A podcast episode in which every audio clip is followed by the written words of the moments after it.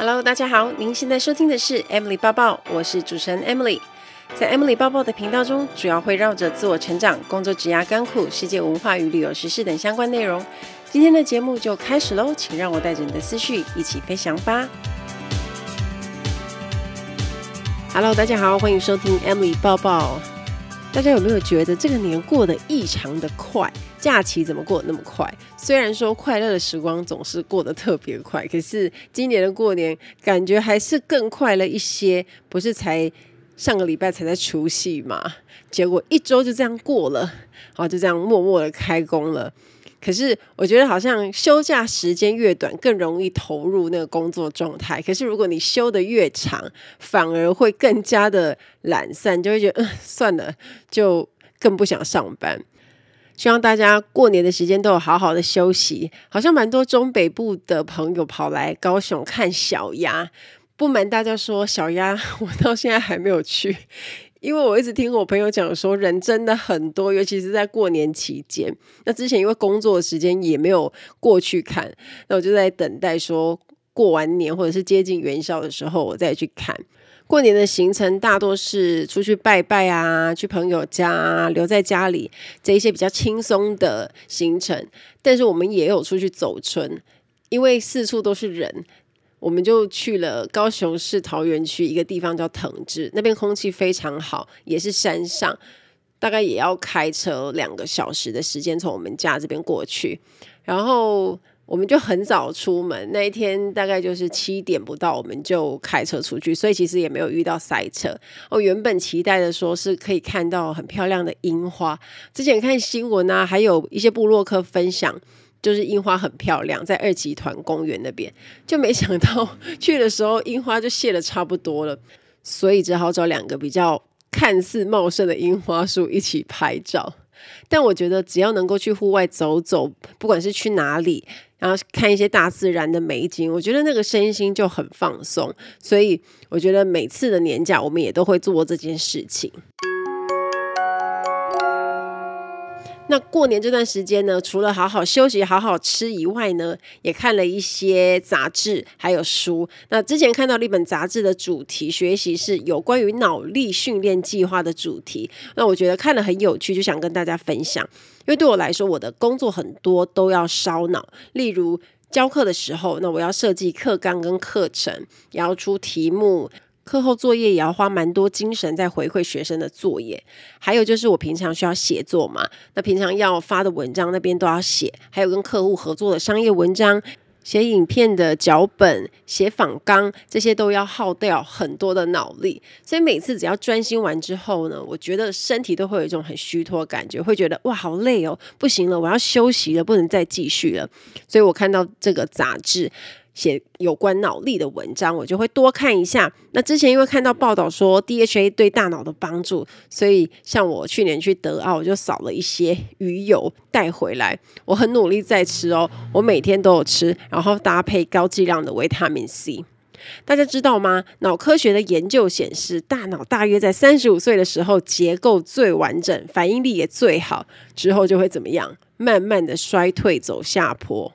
看到这一段的时候，我真的大惊诶，因为我觉得我在三十五之后很容易忘东忘西，或者是记一个东西很快就又忘记了，就连我妈也很惊讶，说：“诶，我刚刚不是才跟你讲吗？”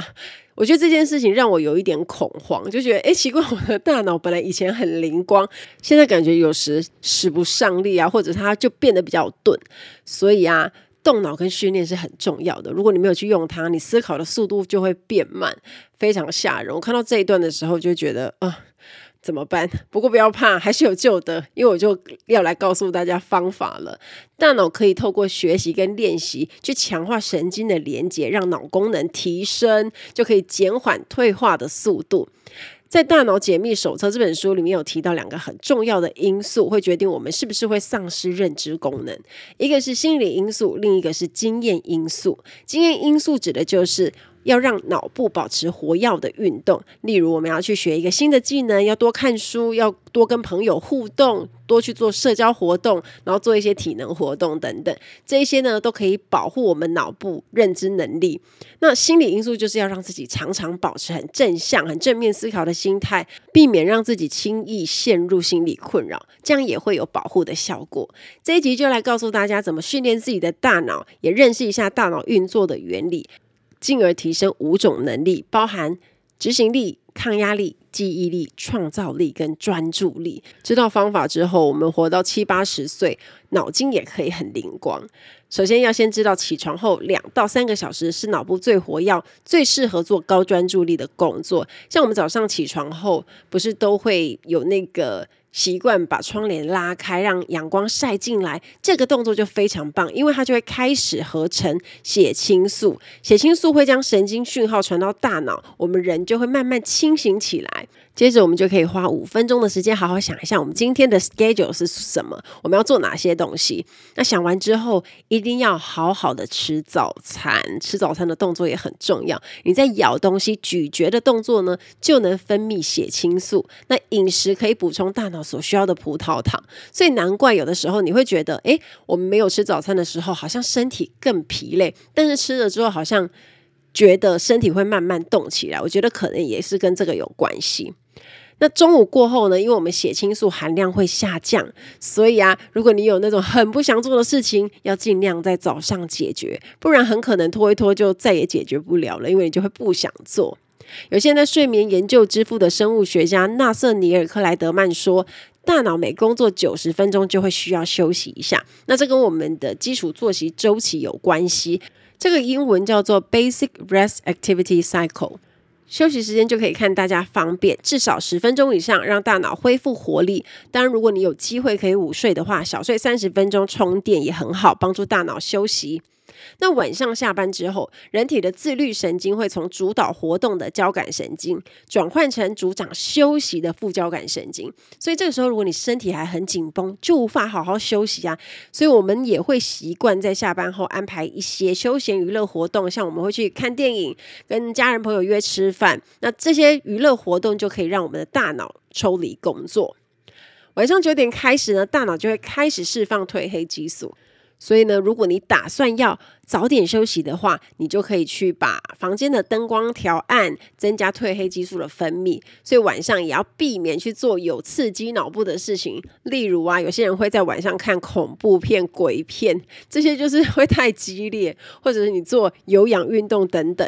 大家应该有那种经验，就是你在睡前，然后比如说你就看了一部鬼片，可是因为太害怕了，反而睡不着；或者是你看了一部非常开心的影片，可是因为就太兴奋了，睡不着。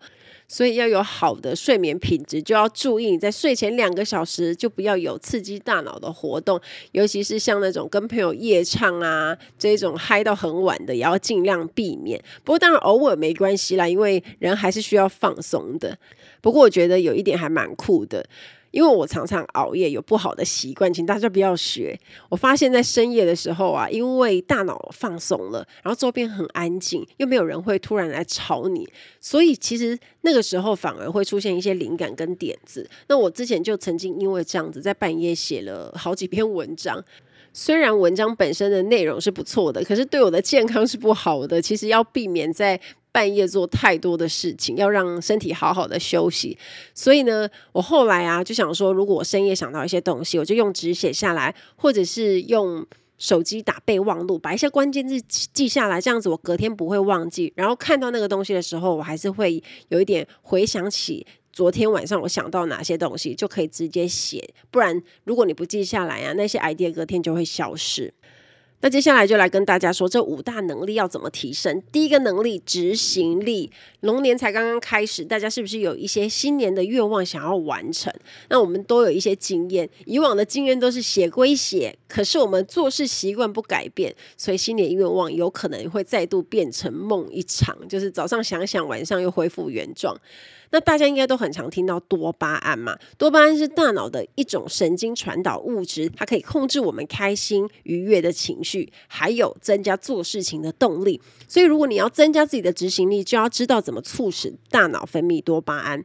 那用的方法呢，就是当我们做一件困难的事情，大脑就要立刻得到奖励，这样子大脑才会继续想要工作。那我们要把该做的事情变成想做的事情，一旦我们自己心情开心了。多巴胺的分泌就会增加，所以像我们在建立一个新的习惯，试着帮自己加入一些奖励，例如如果我们完成这一件事情，可以去吃自己很喜欢的东西，或者是跟朋友约会，可以去逛逛街，买自己很想要买的那个东西等等。当我们开始期待那件事发生的时候，大脑这时候就会开始分泌多巴胺，那让我们更有动力，也更有执行力的去完成某件任务。除了实质奖励以外，想象达成目标的兴奋感也可以哦。大家记不记得我们以前曾经谈过目标视觉化这个名词？当我们在设定明确目标之后呢，就要开始想象目标已经实现。例如，我们想减肥，我们去想象那个自己已经瘦身成功的样子；例如，我想要考上外交特考，我就想象我已经成为外交人员的样子。那像这样子，其实就可以让目标视觉化，那你就会很兴奋，执行起来就会更有动力。那后续呢，你真的完成目标之后，我们就可以用一样的方法去重复流程，帮助自己达成更大的目标。那第二个抗压力，大家应该都有一种经验，觉得很焦躁、很焦虑，觉得工作做不完，或者是说工作已经很忙了，生活中还会发生一些很烦人的事情，让人压力倍增，所以常常就会觉得身心很累。那过度的压力会让大脑宕机，产生冲动行为。例如，如果你明天要早起工作，那前一天就想要放松嘛，因为想说压力很大，去酒吧喝喝酒。你们看韩剧应该有看到他们常常去喝酒，因为压力很大，对不对？可是通常喝完酒之后会怎么样？就会出包。为什么呢？因为你其实知道自己。不能喝太多，因为你需要早起，有隔天的工作。可是你当下压力太大了，你的脑部神经元会释放大量的化学物质，减弱前额叶皮质的运作，所以你就怎么样？降低判断力，结果就造成冲动猛喝，一直喝喝挂，结果隔天大迟到。所以你反而造成后续很大的状况麻烦。而且如果身体常常处于一种备战的状态，压力很大，也会影响身体健康跟机能。可能有一些听众也有这样子的经验，例如压力太大导致自律神经失调，或者是头很痛的症状。像工程师，他们压力也超大的。那平时因为常常熬夜，睡眠不足，也很容易身体出状况。那要怎么减压呢？就要先从放松开始。杂志里面提到两种方法，第一种是随时都很方便做，就是给自己几分钟专心呼吸。Happy Stress 是净化你大脑的武器。这本书有提到，吐气这个动作是掌管休息的副交感神经主导。所以，如果我们每做一个呼吸，延长吐气，就可以让心情慢慢变平静。第二种方法是渐进式放松反应训练。那做一些动作，让我们肌肉先紧绷，再放松。例如，我们可以用力握拳几秒，然后之后再把拳头慢慢的松开。那肚子也可以用力紧缩。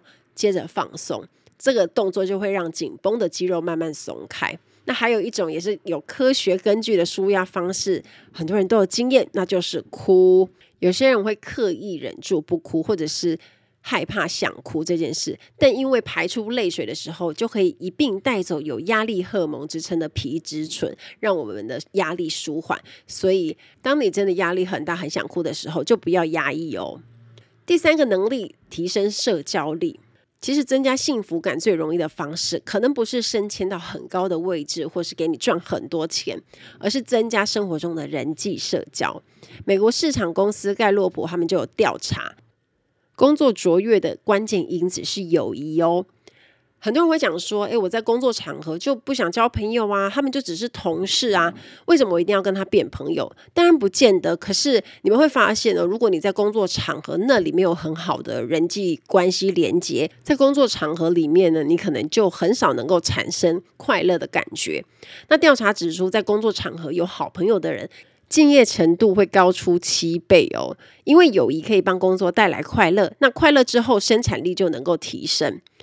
领导力脑科学这本书说，大脑是天生的合作高手，他们很擅长建立社交情感。更何况啊，如果你的工作是需要常常跟团队一起处理，就更需要友好的互动。你不可能一个人完成所有的工作。那如果不能跟别人建立好连接，工作上反而会遇到困难。最近很多人在追很红的韩剧《和我老公结婚吧》，我自己也有看。如果你有看的话呢，女主角女一跟杨科长就是职场的好朋友，还有刘部长的妹妹。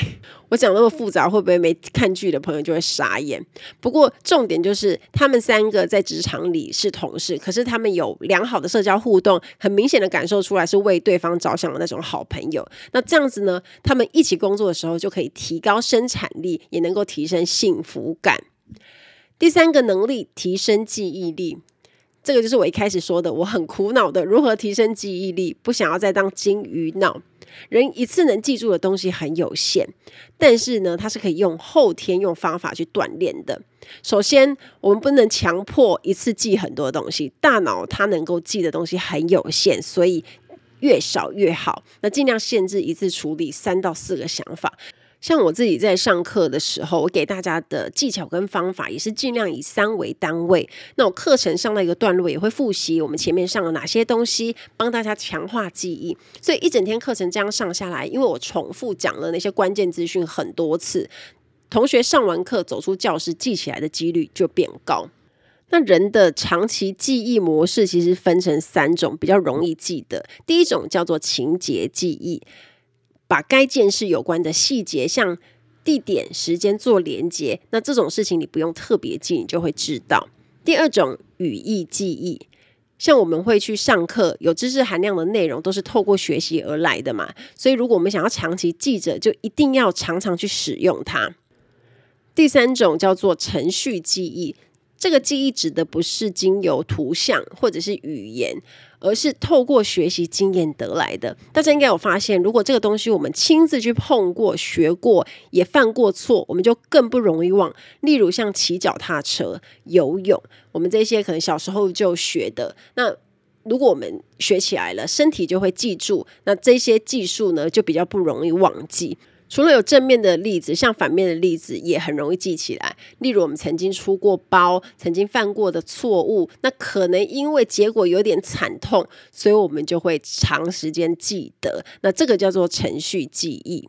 另外，也有一种方法可以加强自己的记忆力，就是如果我们看到一连串的讯息，我们可以透过不断的重复念它，去复诵它。在心理学里呢，有一个名词叫做维持性复诵。举一个最简单的例子，像我们在学英文的时候，一定要常常念嘛，才会讲出来。那在念单字的过程当中，其实我们就会慢慢去加深大脑的记忆。例如一个很简单的英文单字 apple，你念了二十次、三十次，你记起来的机会就会变高。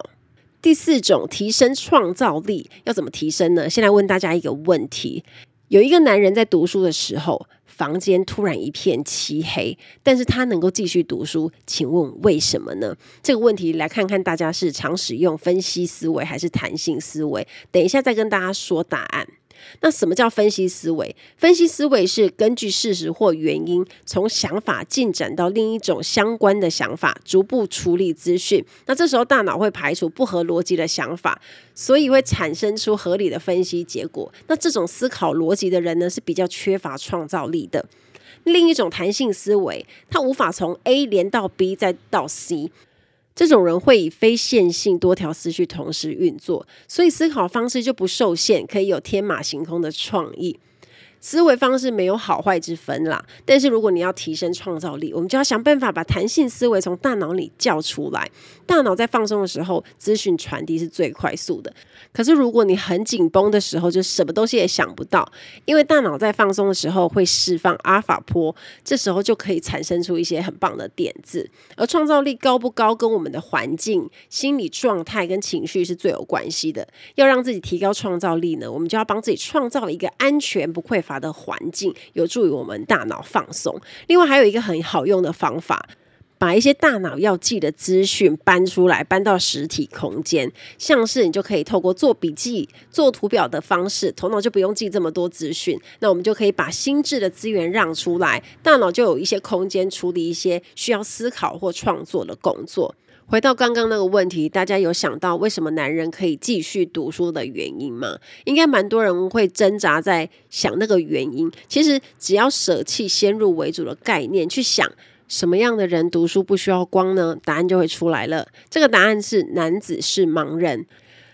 不管你有没有猜对，我觉得要提升创造力呢，就是要常常练习我们的弹性思维，让自己的思考不受限，才会产生更多的创意。最后是如何提升专注力？以前我都认为一心可以多用，而且啊，也常常为了想要多抓时间做一点事情，就分散注意力，会同时做两件事。可是事实上呢，要维持更高的专注力，就必须要戒掉这个习惯，因为我们都误以为大脑可以同时做两件事情，其实它不行，它只是在不同任务间来回转换而已。例如，有些人可能会边开车边回信，那这个就是任务转换，并不是大脑在同时做这两。件事，虽然大脑可以快速的去切换任务，但是我们会因为专注不够而产生漏洞漏西的结果。大家应该都有类似的经验吧？就是你在跟一个人对话、讲话，聊得很开心，可是你手边正在收东西，可能你正准备出门，你手一边在拿钱包、拿钥匙，然后放进包包，那你可能也要准备你的文件夹。结果呢，收收收收，要出门了之后，坐上车就发现，哎，我怎么？这个也没带到，那个也没带到，因为你当下其实是很专注在讲话的，那你以为自己可以收东西，事实上大脑在切换的时候就容易造成这样的结果。所以如果要专注有效率的完成一件事情呢，我们一次给大脑一个任务就好了。那像我们在做需要高度专注力的任务的时候，也可以帮自己设定一个专注闹钟，例如用手机就设十分钟，那我们接下来的十分钟都可以专心的做那件事情，即使中间有讯息跑进来，然后你就。看到灯亮了，你也要忍住，不能去看手机，你就要专注的把那件事情做完，这样子才可以维持较长时间的专注力。大家一天都睡几个小时呢？如果你要让大脑清醒，能够去做到以上的事情啊，我觉得最重要的还是要好好睡觉跟好好休息。睡眠实在太重要了。我相信应该蛮多人每天可能因为要早起上班，然后晚上要摸到很晚，大概都睡不到六个小时。可是睡眠可以帮助清除废物，帮助大脑重新开机。不然用再多的方法，因为休息不够导致疲劳，疲劳就会导致做错事情、判断失准。你再怎么聪明，再怎么有能力。事情还是会做不好的，所以我们要让自己尽量固定作息，而且最少要睡满六个小时。那睡得好、睡得饱，让自己充饱电，过好每一天的生活，你的大脑自然就会使得上力了。